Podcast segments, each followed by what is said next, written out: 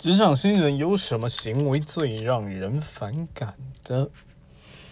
呃，我想是知而不说。其实应该是讲说，他们可能遇到一些状况，那我们在他们就职就会提醒，就是说，如果你真的有遇到什么状况，没有关系，你就先讲，因为我们大概也知道你可能没办法处理。